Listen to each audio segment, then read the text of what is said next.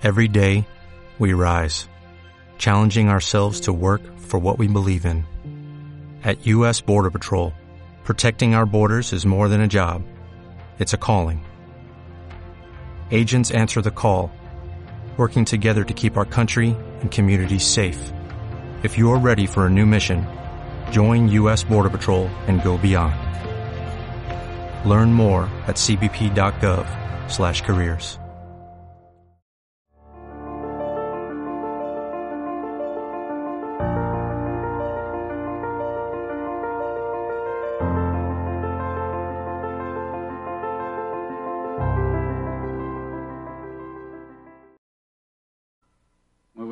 todos. Hoy vamos a empezar a estudiar el capítulo 12 y nos vamos a acabar todo el capítulo 12, que son bien poquitos versículos.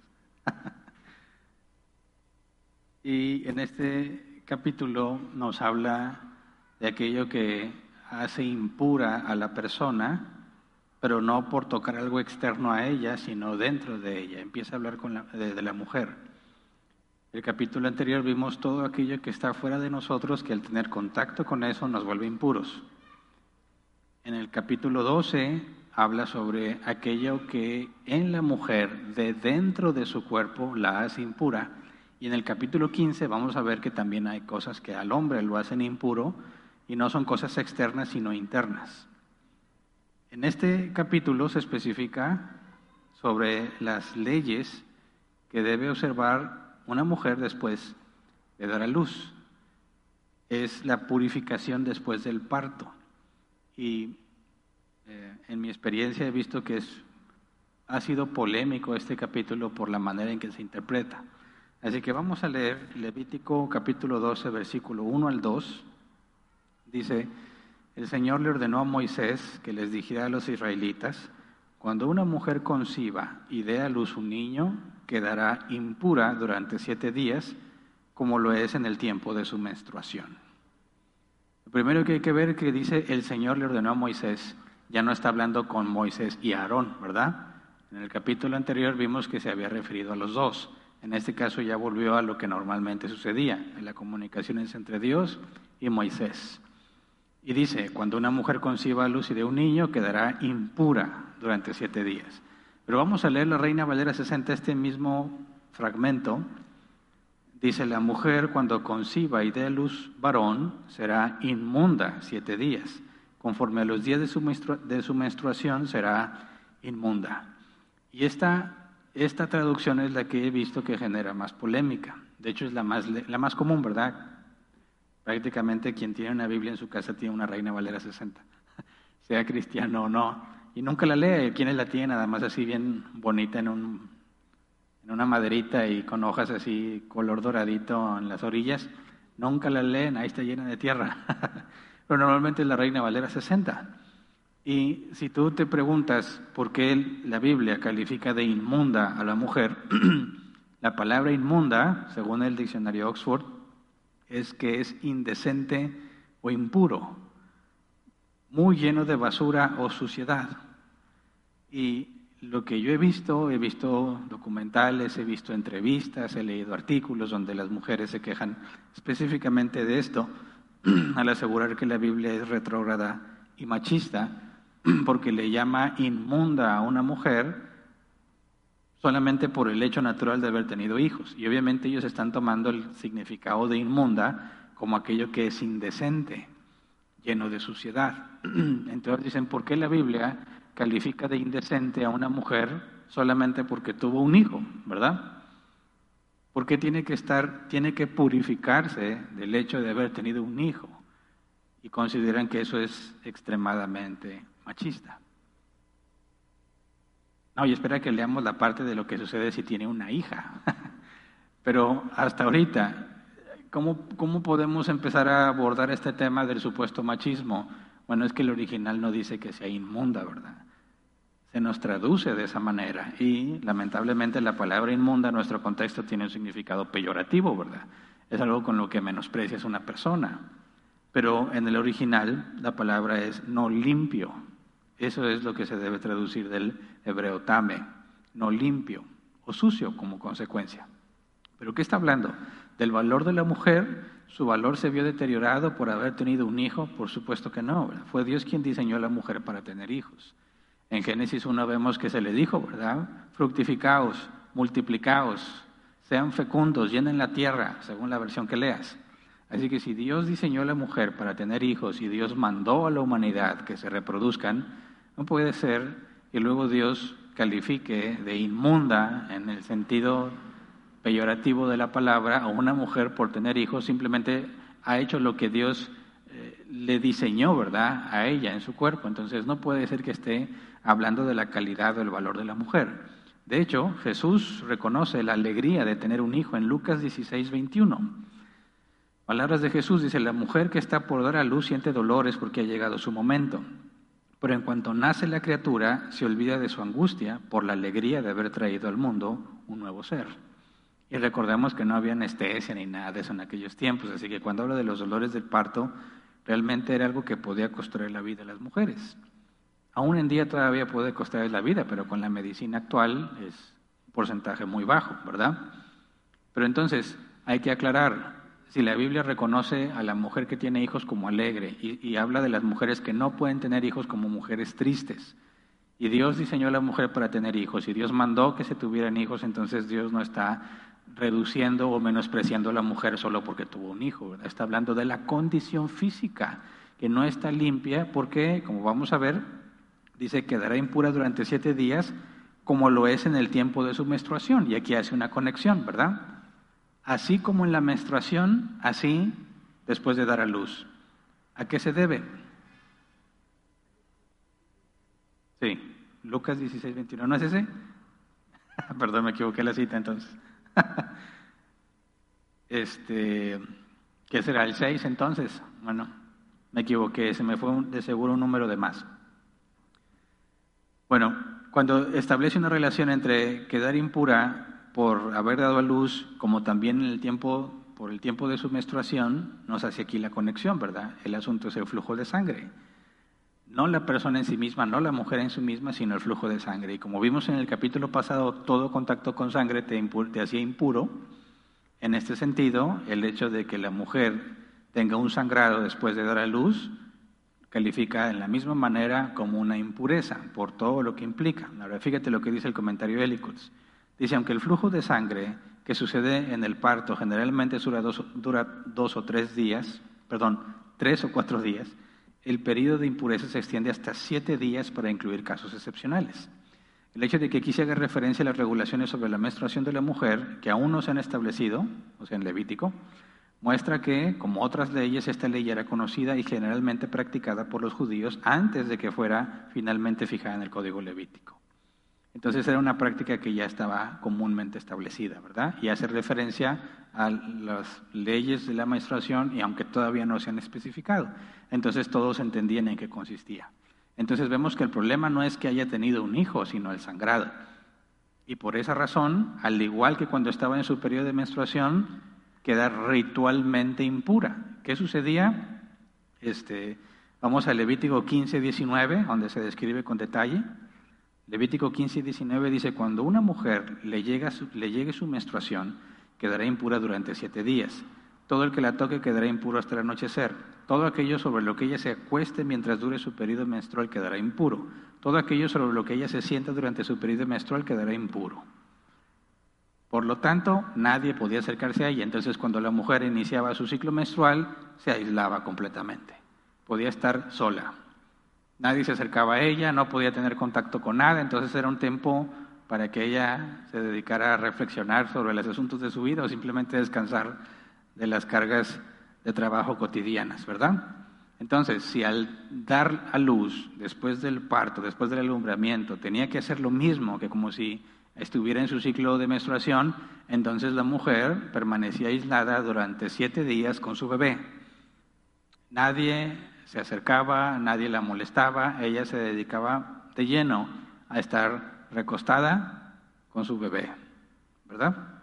Entonces, no es como que un menosprecio a la mujer. Fíjate lo que Dios está haciendo en la práctica. La mujer acaba de dar a luz, bueno, durante siete días ella está entre comillas, de vacaciones. nadie la moleste, nadie la haga hacer nada, que no se mueva de su lugar, se va a dedicar a estar con su bebé. Luego, después de ese periodo, el niño varón debía ser circuncidado, estoy de acuerdo al pacto de Dios con Abraham, ¿verdad? Y luego la mamá o la madre entraba a un segundo periodo de purificación. Vamos a Levítico capítulo 12, versículo 3 y 4. Dice, al octavo día el niño será circuncidado. La madre deberá permanecer 33 días más purificándose de su flujo de sangre. No tocará ninguna cosa santa ni irá al santuario hasta que termine su periodo de purificación. Entonces son dos periodos, uno de 7 y uno de 33 días, 40 días en total, ¿verdad? Después de los siete días, al octavo día, el niño debería ser circuncidado. Esto es en armonía con lo que Dios había, eh, le había dicho a Abraham. Vamos a recordarlo en Génesis 17, versículo 9 al 13. Génesis 17, 9 al 13. Dice, Dios también, le, Dios, perdón, Dios también le dijo a Abraham, cumple con mi pacto tú y toda tu descendencia por todas las generaciones. Y ese es el pacto que establezco contigo y con tu descendencia y que todos deberán cumplir todos los varones entre ustedes deberán ser circuncidados. Circuncidarán la carne de su prepucio y esa será la señal del pacto entre nosotros. Todos los varones de cada generación deberán ser circuncidados a los ocho días de, nacido, de nacidos, tanto los niños nacidos en casa como los que hayan sido comprados por dinero a un extranjero y que por lo tanto no sean de la estirpe de ustedes. Todos sin excepción, tanto el nacido en casa como el que haya sido comprado por dinero, deberán ser circuncidados. De esta manera mi pacto quedará como una marca indeleble en la carne de ustedes, como un pacto perpetuo. Entonces, la mujer se aísla durante siete días, en el octavo el niño debe ser circuncidado, y luego entra en un segundo periodo donde ya no es un aislamiento total. Y de hecho, la manera en que se interpreta este segundo periodo causó división entre, en el, en periodo del segundo templo entre fariseos y saduceos, por la manera en que interpretaban este pasaje. Mira, cuando dice el versículo 4, la madre deberá permanecer 33 días más purificándose de su flujo de sangre. Si te fijas, la manera en que se nos traduce es que la mujer sigue estando impura y tiene que purificarse durante 33 días del flujo de sangre que tiene, ¿verdad? Reina Valera 60, ese mismo fragmento dice, mas ella permanecerá 33 días purificándose de su sangre. Y en el mismo sentido que la NBI, hablan de que la mujer se está purificando de su sangre. La sangre hizo que la mujer fuese impura, ahora la mujer tiene que purificarse, ¿verdad? Vemos que tanto NBI como Reina Valera 60 traducen en el mismo sentido. Aunque son métodos distintos de, de traducción, están en este, en este caso de acuerdo. Ahora, si tú vas al hebreo, encuentras las palabras permanecerá sangre purificándose en ese orden. Y la palabra permanecerá se traduce como permanecer, sentarse o habitar. La palabra sangre se traduce como sangre y la palabra purificándose se traduce como limpia, purificante o limpiador. Entonces, si dice permanecerá, acuérdate que en el, en el hebreo antiguo no hay artículos ni nada de eso, tiene las palabras permanecerá sangre limpia. ¿Quién es la limpia? ¿La sangre o la mujer, porque en lo que se nos traduce tanto la NBI como la Reina Valera 60, la mujer tiene que limpiarse de su sangre, ¿verdad? Purificándose de su sangre es lo que se nos traduce. La mujer está en un periodo de limpieza porque la sangre le quitó la limpieza, estamos hablando ritual, ¿verdad? Pero el original también se puede traducir así como permanecer en su sangre limpia.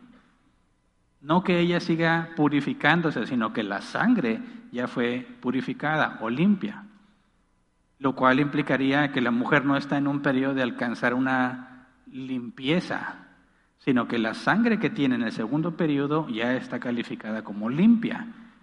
Al contrario de lo que sucedía en los primeros siete días, que es equivalente a lo que sucedía en la menstruación, la sangre era algo que te hacía impura.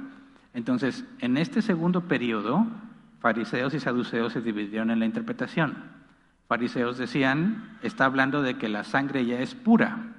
La mujer permanecerá 33 días más con su sangre pura, de manera que ya no, puede, ya no debe estar aislada.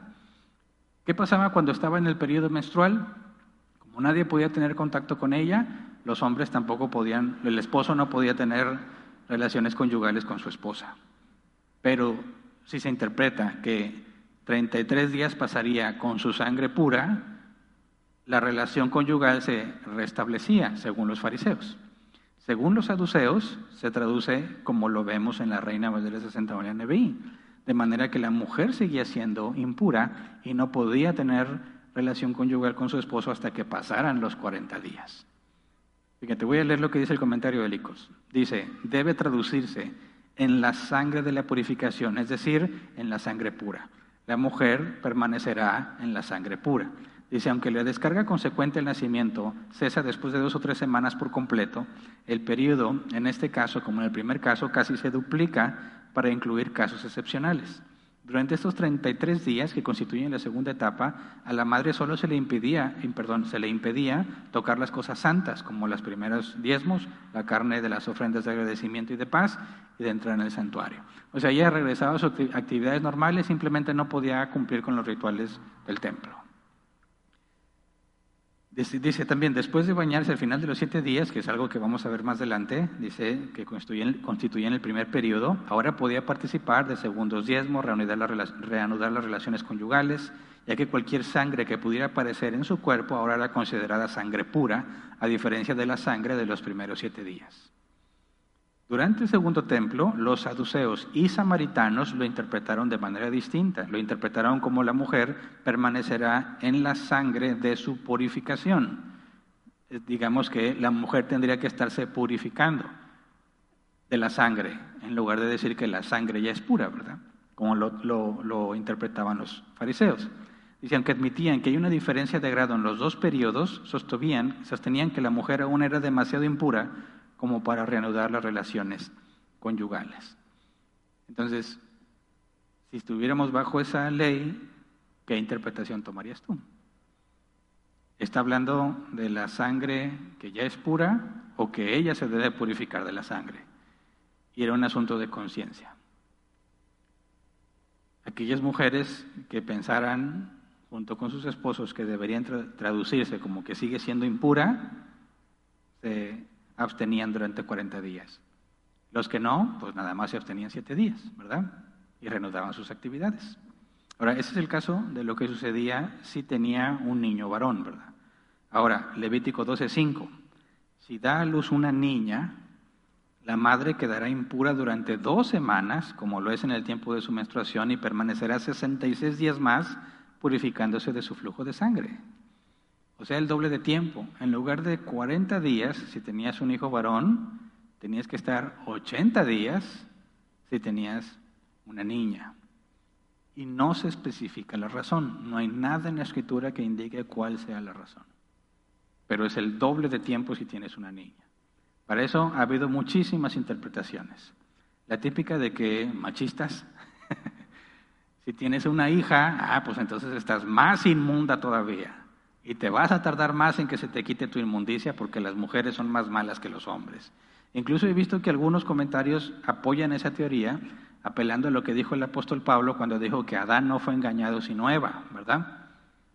Y que por esa razón las mujeres se salvarían engendrando hijos.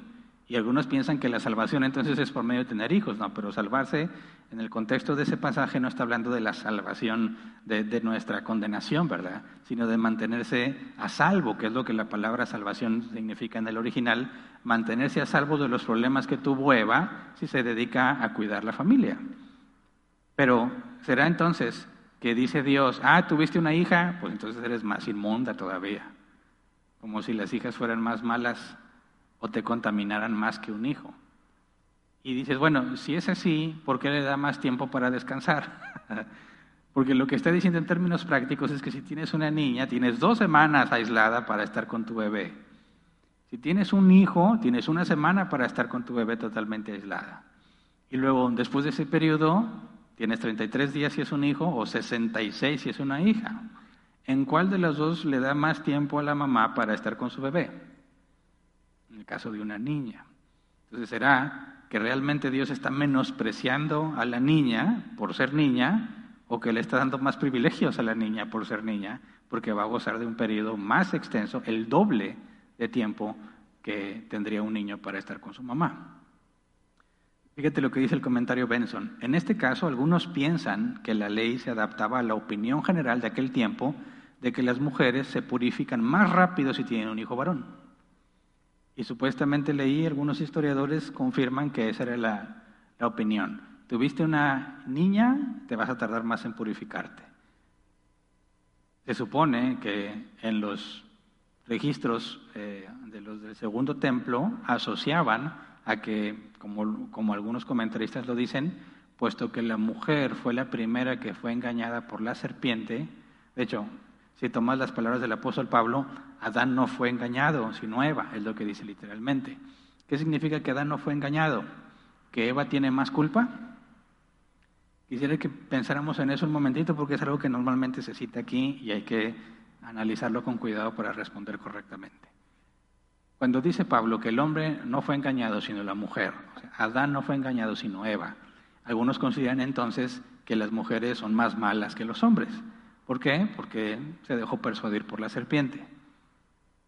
Eso implicaría que, como interpretan muchos estos pasajes, cuando nace una mujer, pues es más suciedad, porque ellas son más fáciles a caer en pecado que los hombres. Y cuando nace un hombre, más rápido te purificas porque los hombres no fueron engañados, sino las mujeres. ¿Qué opinas? ¿Qué opinas de esa interpretación? ¿Te hace sentido o no? Porque si lo ves desde el estricto sentido de la responsabilidad que se le entrega a Adán en Génesis 2, Dios le entregó a Adán a Eva, ¿verdad? De manera que hizo responsable a Adán. Ahora, al momento de pecar, Eva peca y Adán peca. Eva peca porque le cree a Satán fue engañada, pero Adán no, ¿verdad? ¿Quién tiene mayor culpa? ¿Eva o Adán? Adán. ¿Por qué? Porque él no lo engañaron. Entonces, ¿por qué pecó? Eva fue engañada y pecó. Adán no, pero como quiera pecó. hay un gran misterio. ¿Por qué Adán si él no fue engañado, decidió rebelarse contra Dios, si él no cayó en la mentira de Satán. Y hay muchas teorías, pero es una de las primeras cosas que le voy a preguntar. ¿Por qué? Algunos dicen, no, pues quería ir con su mujer. No quería estar solo. ¿Tú crees? No, pues que era mandilón desde el principio. no se especifica, pero ¿por qué razón Adán, sin ser engañado, peca. Entonces, me parece que no, no tiene sentido pensar que puesto que la mujer fue engañada primero, por lo tanto es más mala, porque si lo vemos estrictamente en el sentido de la responsabilidad de Adán, hizo mayor mal a Adán que Eva, porque Adán lo hizo consciente de su rebelión y Eva lo hizo por engaño. Así que yo no veo ninguna manera que esto sea peyorativo hacia la mujer o que porque es mujer, este, pues se va a tardar más en purificarse porque está más, más inmunda. no, fíjate lo que también dice el comentario Benson cuando habla de otra alternativa, que creo yo este, se ajustaría más a la evidencia bíblica. Dice, otros, sin embargo, suponen que esta diferencia se hizo para honrar la ordenanza de la circuncisión, la cual, al ser administrada a los varones, puso fin a esa contaminación antes de lo que hubiera sido el caso. Es decir, quienes interpretan de esta forma dicen, tanto hombres como mujeres deberían guardar los 80 días. Pero como Dios ordenó la circuncisión para los niños como un símbolo de que fueron apartados para Él, por consecuencia es la mitad del tiempo. ¿Te fijas? No está honrando que si es hombre o si es mujer, sino la ordenanza de la circuncisión y lo que eso implica. Así que si Dios ordenó que los hombres fueran circuncidados como una señal del pacto de que son separados para Él, tendría sentido pensar que no tendría que cumplir con todo el rito de purificación porque ya quedó evidenciado que el niño fue simbólicamente apartado para Dios, de manera que se reduce el tiempo. Y me parece que esta interpretación no entra en conflicto con ninguna, ningún pasaje bíblico ni tratando de hacer menor valor a la mujer porque fue engañada, porque me parece que es contrario. Adán es quien tiene más culpa. A ver, me están mandando la corrección, no es Lucas 16 como yo dije, es Juan 16, ¿verdad? Juan 16, 21, muchas gracias. No me equivoqué de número, me equivoqué de carta, más grave. Perdón, la cita correcta no es Lucas 16, 21, sino Juan 16, 21. Entonces, en sentido práctico, ¿qué es lo que está diciendo Dios? Cuando tienes una niña, tienes el doble de vacaciones, ¿verdad? Cuando tienes un niño, solo la mitad. Yo no veo que haya nada peyorativo en esto. Si te fijas, así como se nos eh, deja ver que la mujer es un vaso frágil al compararlo con el hombre y que el hombre es el que tiene que salir y traer la provisión y es el que aguanta el peso y es el que se tiene que entregar por su mujer, creo yo que desde bebés el tiempo que se le dedica a una niña, el doble del que se le dedica a un niño, me parece que sigue hablando en sintonía con la mujer, como la mujer, como un vaso más frágil, ¿verdad? Donde Dios designa que la mamá pase el doble de tiempo con su beba que en lugar de que fuera niño. Pero bueno, después de terminar el segundo periodo, o sea, los 40 o los 80 días según sea el caso, se tenía que ofrecer sacrificios a Dios. Lucas 12, versículos 6 a 7, dice, una vez cumplido su periodo de purificación, sea que, haya tenido un niño o una niña, tomará un cordero de un año como holocausto y un pichón de paloma o una tórtola como sacrificio expiatorio y los llevará al sacerdote a la entrada de la tienda de reunión, quien los ofrecerá ante el Señor. Así el sacerdote hará propiciación por la mujer y la purificará de su flujo de sangre. Esta es la ley concerniente a la mujer que dé luz a un niño o una niña dos sacrificios se tenían que hacer, ¿verdad? El primero, cordero de un año como holocausto. ¿Para qué eran los holocaustos? Expiación, ¿verdad? Remover el pecado. ¿Cuál pecado? ¿De qué se trata? Bueno, es una pregunta capciosa, ¿verdad? Porque si te pregunto, ¿cuál pecado? Tú dices, oye, si es cierto, pues si nomás tuvo un hijo, ¿verdad? O una hija, ¿dónde está el pecado? Oye, pecamos todos los días, ¿no? O nada más cuando tienes hijos. Todos los días pecas. Por eso tenías que, acuérdate que en el templo se tenían que ofrecer sacrificios diarios, dos veces al día. Entonces esta mujer ha, estado 40 días u 80 días sin ofrecer ningún sacrificio, sin presentarse al templo ni nada. Tiene que ponerse a cuentas con Dios. Recuerda que esta es la manera simbólica en la que entras en paz con Dios. Entonces Dios le da un descanso a esta mujer según sea niño o sea niña, y dice, no tienes por qué venir a presentar ninguna ofrenda ni nada. Tú vas a estar aislada los primeros siete y luego vas a estar dedicada al hogar, a tu bebé. Cuando se acabe todo este periodo, entonces vienes y nos ponemos a cuentas de nuevo, ¿verdad? Pero fíjate lo que dice el comentario Hélicos.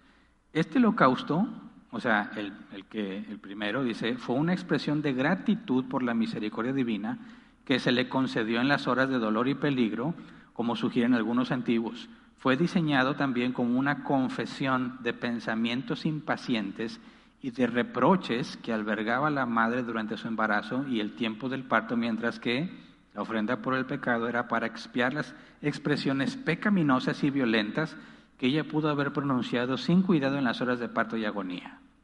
¿Se entiende? O imagínate la mujer en los dolores de parto, sin anestesia, sin nada. ¿Qué cosas dijo ahí? Yo he visto videos, nunca lo he visto en la vida real, ¿verdad? Yo he visto videos donde pasan que las mujeres están dando a luz, parto natural, está su esposo ahí y le están diciendo hasta de qué se va a morir el esposo, que por su culpa está ella así, ¿verdad? ¿Sucedería en aquellos casos algo así o no? Eso es hipotético, ¿verdad? De que, hombre, ¿cuántas cosas debió haber dicho esa mujer mientras estaba dando a luz que necesita que Dios la perdone? Pero ¿en qué se basan? Mira, vamos por ejemplo a Génesis 25, 22. Habla de Rebeca, ¿verdad? Dice, pero como los niños luchaban dentro de su seno, ella se preguntó, si esto va a seguir así, ¿para qué sigo viviendo? Entonces fue a consultar al Señor.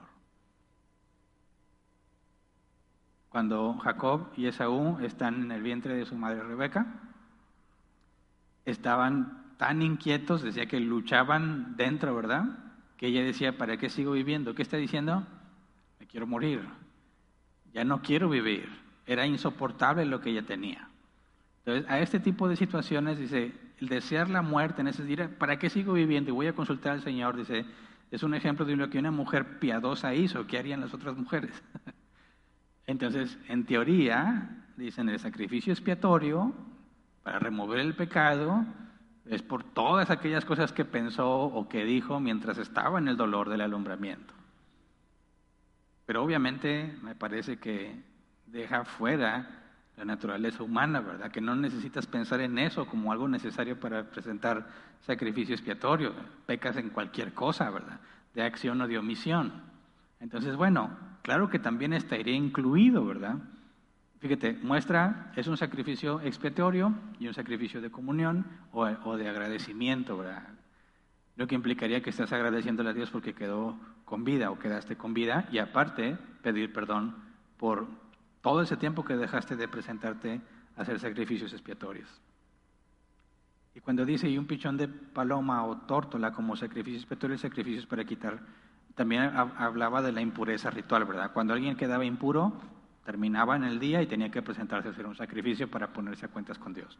Entonces, en este final del segundo periodo ya quedabas ritualmente limpia para continuar como fuera la vida normal. Y luego, en el versículo 8, que es la última parte, se considera una excepción para los más pobres. Dice, pero si no le alcanza para comprar un cordero, tomará dos tórtolas o dos pichones de paloma, uno como holocausto y el otro como sacrificio expiatorio.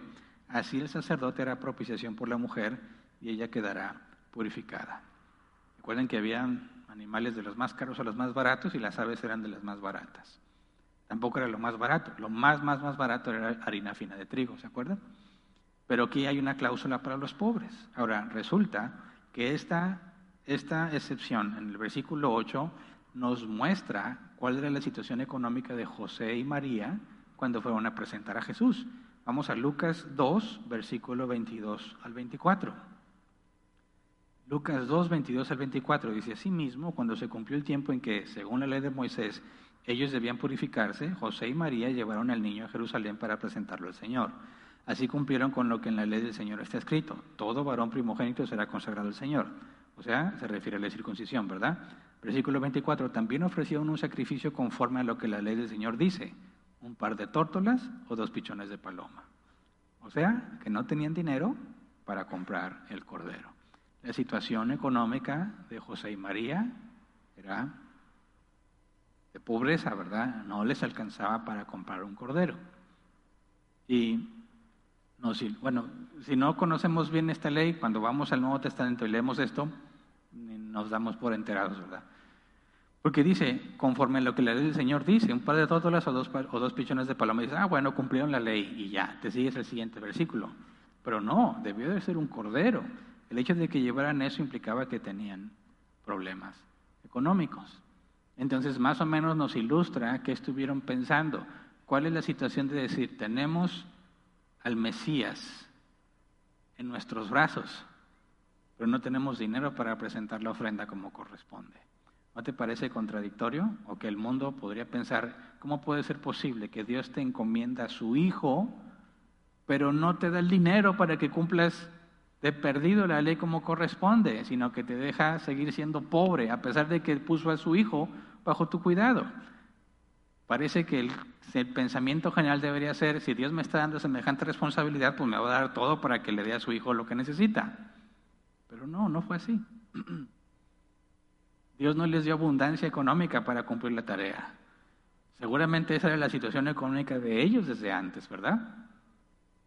Y Dios no cambió su situación económica a pesar de la enorme tarea que se les encomendó. Así que, ojo, nunca asocies tu situación económica a tu responsabilidad con Dios. no pienses que los que tienen más responsabilidad les va a dar más dinero. Nada que ver, no hay una relación directa ahí, no hay ni siquiera una conexión. Podrá tener alguien muchísimo dinero y estar muy mal con Dios. Podrá alguien ser siendo un siervo fiel y leal a su Señor y aún así tener problemas de dinero. No hay una conexión entre tu santidad y la cantidad de dinero que tienes, ¿verdad? Y la prueba aquí está claramente, José y María, semejante responsabilidad ha puesto Dios en sus manos y aún así tenían problemas económicos. Y queda registrado. Dije, oye Lucas, pero pues sí, pero nomás hubieras quitado la parte ahí de que no teníamos dinero, ¿verdad? ¿Qué necesidad? De que se especifique. Bueno, es que está narrándonos la verdad. Y este es uno de los criterios, bueno, que va adelante vamos a ver si Dios lo permite, en la, en la resurrección de Jesús, de ver cómo la Biblia no está tratando de embellecer las cosas, sino que dice las cosas como eran, aunque sean vergonzosas, porque ser pobre en aquel entonces era señal de ser maldito. de no estar obedeciendo bien la ley, porque si obedeces bien la ley ibas a ser próspero. Si no obedeces bien, te iba a ir mal. Entonces, en aquel entonces, ver a alguien adinerado era el equivalente a decir alguien es bendecido. Entonces, José y María, imagínate la situación de lo que piensan los demás, ellos son pobres, significa que no son tan agradables a los ojos de Dios, Dios no los ha bendecido como bendice a los obedientes, y al mismo tiempo Dios a ellos les dio la responsabilidad, a María de engendrar en su cuerpo o mantener en su cuerpo al Mesías y a los dos de instruirlo en sus primeros años de vida.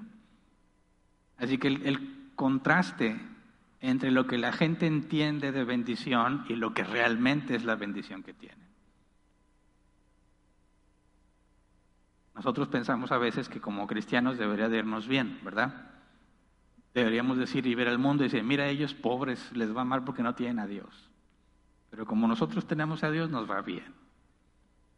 Y no, vamos a ver, de hecho, Jesús dijo, cuando alguien dijo, te seguirían de aquí a que vaya, dijo el Hijo de Hombre, no tiene ni dónde recostar la cabeza. No tenía dinero para él mismo. ¿Cómo hacía tantos viajes? Porque lo financiaban personas que ofrendaban para que Jesús continuara su ministerio. Y Jesús nunca tuvo problema, ¿verdad?, con el dinero como quiera. Cuando le fueron a pedir el impuesto del templo, le dijo a Pedro, ve y echa el anzuelo, el primer pez que saques, ahí viene lo de tu impuesto y lo del mío es más, se lo pichó a Pedro, ¿verdad? y Jesús no anduvo angustiado. ¿Quién era el que cuidaba la bolsa? Judas, el que robaba, y dice que robaba de la bolsa. Y aún así Jesús dejó el cuidado del dinero a Judas, aunque, aunque Jesús sabía que le robaba. Nunca fue un problema para Jesús el dinero a pesar de que no tenía dinero. Y ese es nuestro modelo a seguir. Y es difícil, ¿verdad? Sobre todo en estas fechas, que es común ver que la gente abunda de dinero. Y muchas personas se deprimen. Es muy común ver a las personas deprimidas en estas fechas, porque no tienen trabajo, o porque no tienen el dinero que quisieran, o porque se están peleando con la empresa que no les da aguinaldo, o porque ya lo deben, o, porque aunque tienen es poco, etcétera, etcétera, pero se la pasan deprimidos. estas fechas no tienen nada que ver con el dinero, tiene que ver con Jesús. Y de hecho este domingo vamos a hacer un alto en nuestro estudio de fundamentos para hablar de la Navidad, lo que realmente la Navidad implica, ¿verdad? no de lo que el mundo entiende como Navidad. Y bueno, nos acabamos el capítulo 12, hasta aquí nos quedamos. Vamos a ponernos de pie y vamos a orar.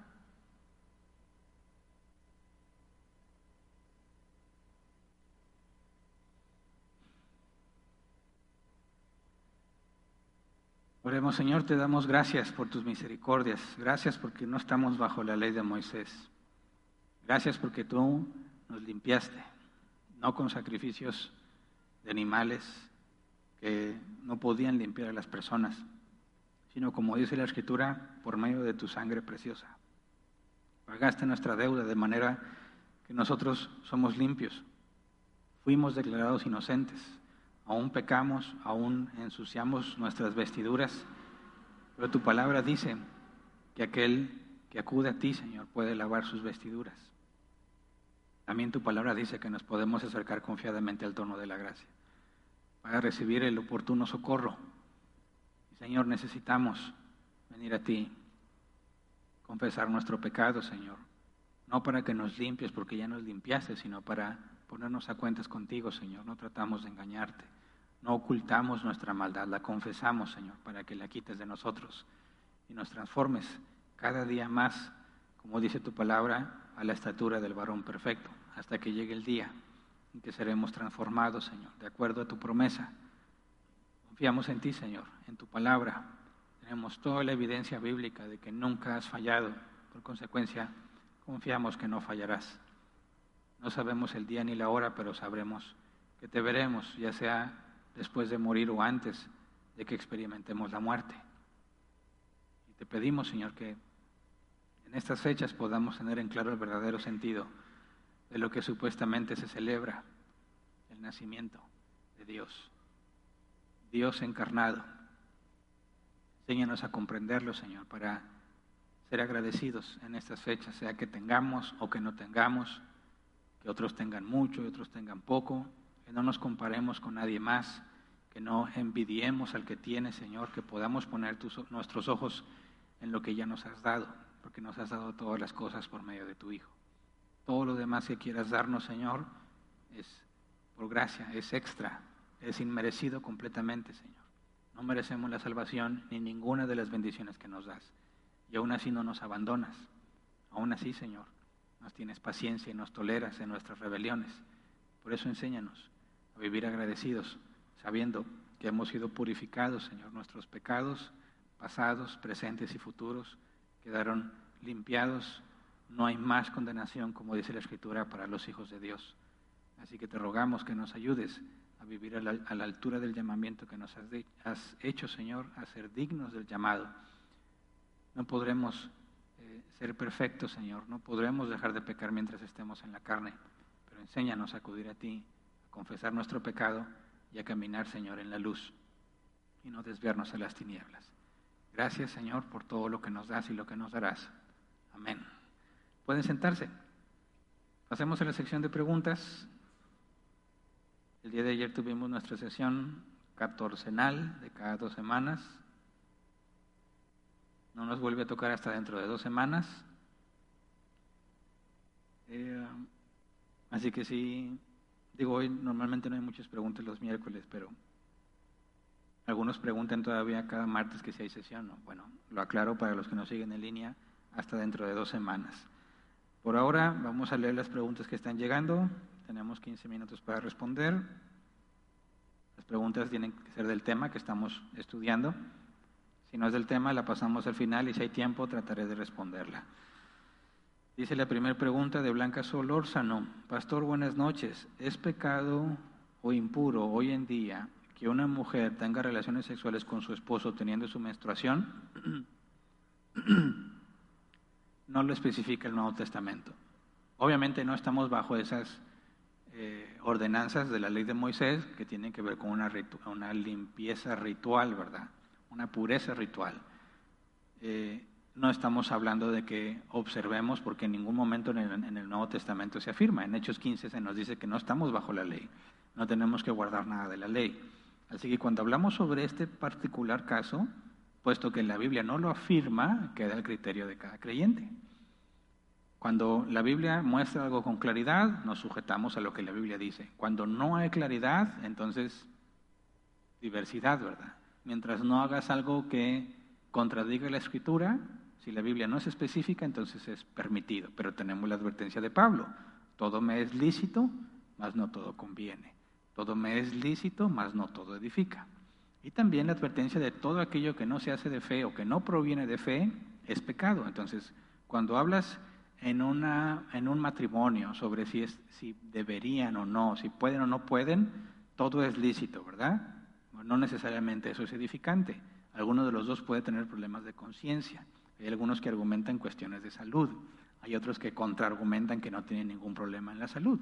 El asunto aquí, puesto que no está especificado en el Nuevo Testamento, es que queda el criterio de ambos en armonía. Si uno de los dos le afecta en su conciencia y siente que es incorrecto, entonces deben abstenerse de hacerlo. Si los dos están de acuerdo y no les afecta su conciencia, pues déjenlo, como dice Pablo, como algo entre ustedes dos, como cuando se habla de los sacrificados a los ídolos o de que alguno guarde un día de reposo o lo que sea, dice, bueno, déjalo como algo entre tú y Dios, ¿verdad? No tienes por qué estar diciéndole a los demás porque puede ser tropezadero a los que consideren que sí es pecado. Entonces cada pareja determinará en este caso cómo va a proceder, respetándose uno al otro, respetando su propia conciencia y dejándole como algo entre ellos y Dios solamente sin tener que estar divulgando para no hacer tropezar a nadie más. Siguiente, dice Juan Bar. Hola, pastor, buenas noches. Si José y María no tenían dinero para criar a Jesús, entonces ¿dónde quedó el oro y mirra de los magos? Ah, es una interesante pregunta porque, si se acuerdan, estaban de viaje, ¿verdad? habían tenido que ir a cumplir con el censo, eh, estaban en un establo, no necesariamente entre los bueyes, así como se nos pintan, porque sabíamos que en aquellos tiempos se habilitaban los establos también para que pudieran albergar personas. Y estaban en casa de algún familiar, ¿verdad? porque habían ido con sus parientes. Entonces, eh, como tenían que costear el viaje y el tiempo que estuvieron allá, probablemente, porque la Biblia no lo especifica, probablemente el oro la mirra y el incienso, lo usaron para costear todo el viaje de regreso, ¿verdad? Y las cosas que pudiera estar necesitando Jesús. Pero el punto es que cuando presentan eh, al niño a, ser, a Jesús para ser circuncidado, nos deja ver la condición que tenían. Entonces, ya sea que lo, no creo, o sea, no creo yo que hayan dicho, no, este lo guardamos y a Dios le llevamos ahí lo de los pobres, porque no aplica, ¿verdad? Estarías pecando si no le ofreces lo mejor a Dios teniendo para ofrecerlo. Así que tendríamos que concluir que lo gastaron. ¿En qué lo gastaron? Probablemente en todos los viáticos que tuvieron que eh, gastar para eso, porque si lo hubieran guardado y le hubieran a Dios presentado la ofrenda de los pobres, estarían tratando de engañar a Dios, estarían robándolo como lo califica la Escritura. Así que no, no puede ser eso, ¿verdad? Eh, entonces, muy probablemente lo gastaron en el viaje. Siguiente, Blanca Solórzano de nuevo dice, pero María y José tenían el recurso por parte de los magos. Ah, ok, ya, ya la contesté, ¿verdad? Siguiente, Blanca Solórzano también dice, ¿qué se refería cuando se habla de la mujer de flujo de sangre? ¿Era que no paraba de sangrar todos los días y era considerada inmunda o por eso era rechazada por su familia y la sociedad? Bueno, no sé si estás hablando del contexto del Levítico o te refieres a la mujer con flujo de sangre que tocó el manto de Jesús. Me imagino que debe ser lo del Levítico, ¿verdad? Cuando la mujer estaba menstruando, tenía que aislarse. Ritualmente, cualquiera que entrara en contacto con ella también tenía que estar aislarse para guardarse debido a la impureza que había adquirido, porque Dios prohibía el contacto con la sangre.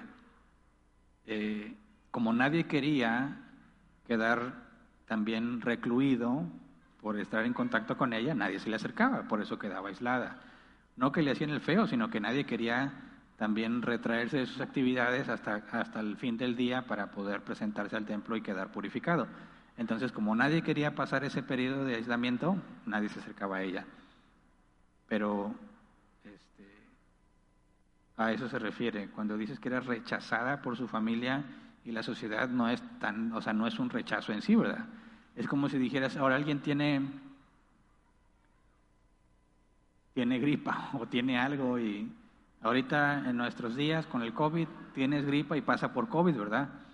Y dices, oye, voy a ir a visitarte, no, espérame, tengo gripa, ¿qué implicaría si yo me contagio? Pues también voy a tener que faltar al trabajo, ir a hacerme la prueba del COVID y sabes qué, mejor no te visito, ¿verdad?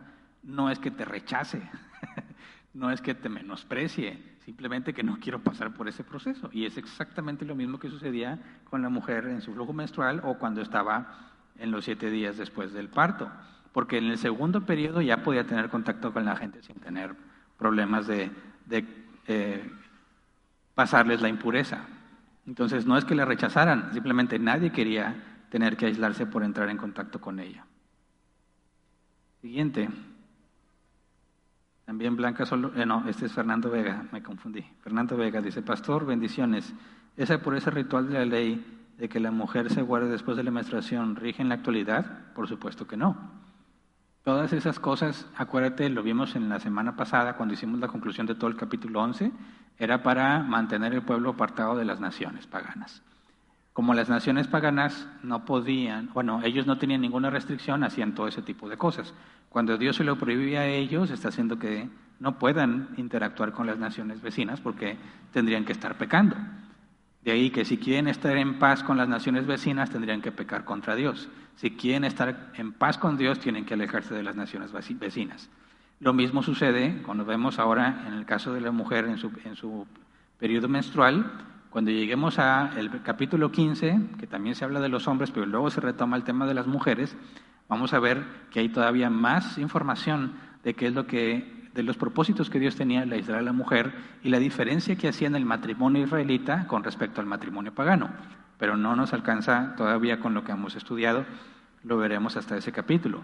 Pero el sentido de esa pureza ritual eh, o, es eh, lo que implicaba que podías acercarte a la casa de Dios, por supuesto que ya no aplica a nosotros porque tenemos el Espíritu Santo, ¿verdad? Nosotros no nos acercamos a la casa de Dios. El apóstol Pedro dice, somos piedras vivas del templo somos la casa de Dios. Entonces, si trataras de implementar ahora esta pureza ritual, sería una enorme contradicción, porque ¿cómo le haces para aislarte del Espíritu Santo que está en ti, verdad?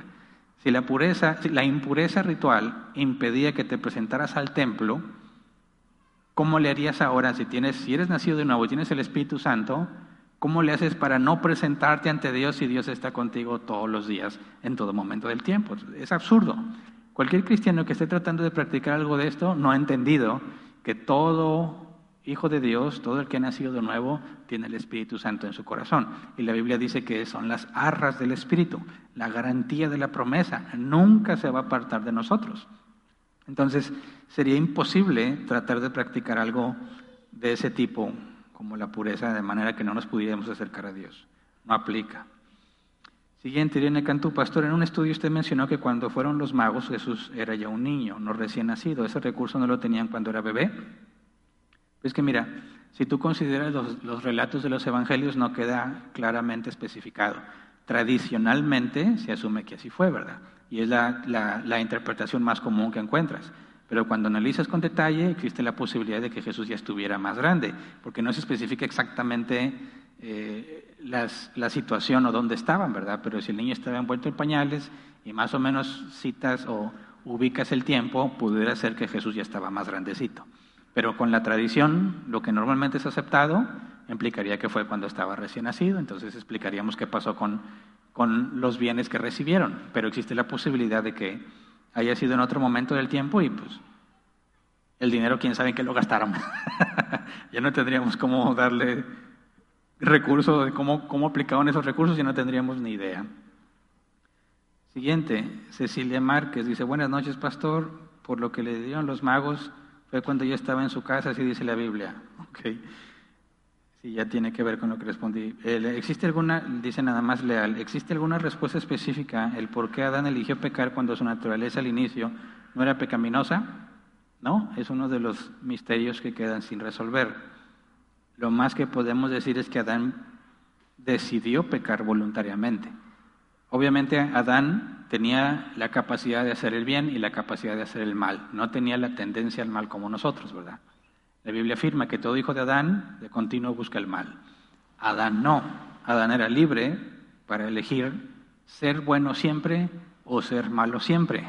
Nosotros no somos libres para dejar de pecar. Estamos sujetos, esclavizados al pecado, hasta que Jesús nos redima en un cuerpo glorificado.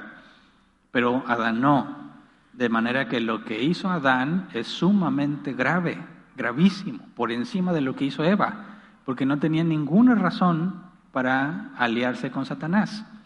Decidió hacerlo, pero tenemos un equivalente. Lo mismo sucedió con Satanás. Lo mismo sucedió con la tercera parte de los ángeles que dice Apocalipsis 12, que son los ángeles del dragón.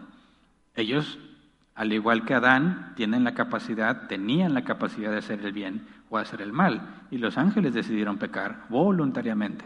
Entonces, es sorprendente cómo es que Adán lo hizo, pero tenemos el antecedente de Satán. Él fue el primero que lo hizo. Y luego no sabemos qué onda con la tercera parte de los ángeles, en qué momento del tiempo se revelaron, pero ahí nos da una información muy interesante.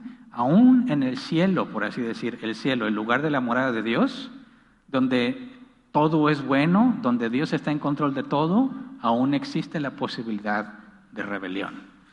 Los ángeles tenían la capacidad de decidir estar con Dios o estar en contra de Él y decidieron rebelarse. Lo que indica que cuando estemos la eternidad con Dios, en ningún momento significa que no habrá más rebeliones, ¿verdad? Así que nada más queda pues a nuestra imaginación qué cosas pueden pasar. Pero si los ángeles se rebelan y siguen teniendo la libertad para pecar, porque no hay nada en la Biblia que indique que los ángeles cambian de naturaleza, nosotros ya no vamos a pecar porque nuestro cuerpo glorificado ya no quiere nada con el pecado, ni tendencia al pecado, ni siquiera tendremos libertad para pecar. Dios por amor a nosotros ya no nos va a dar la libertad de pecar, pero los ángeles la siguen teniendo. Y si vamos a reinar juntamente con Cristo, es posible que tengamos que lidiar con rebeliones angelicales, pero pues ya irnos más, hay mucho más allá de lo que la Escritura dice.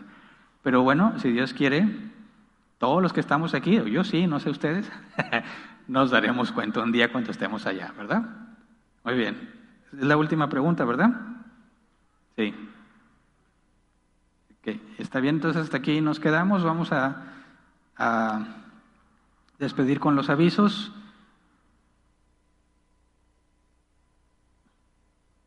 A ver, sí. Sí, lo último que nos queda son los avisos, entonces por ahora despedimos la transmisión. Los invitamos a que el próximo domingo nos acompañe. Vamos a estar reflexionando sobre la verdadera Navidad. Aviso que haremos un alto en nuestro estudio y luego de este domingo al otro retomaremos eh, los, los temas que estamos estudiando. A los que nos acompañan en línea, muchas gracias por acompañarnos y espero que nos sigan acompañando en la próxima.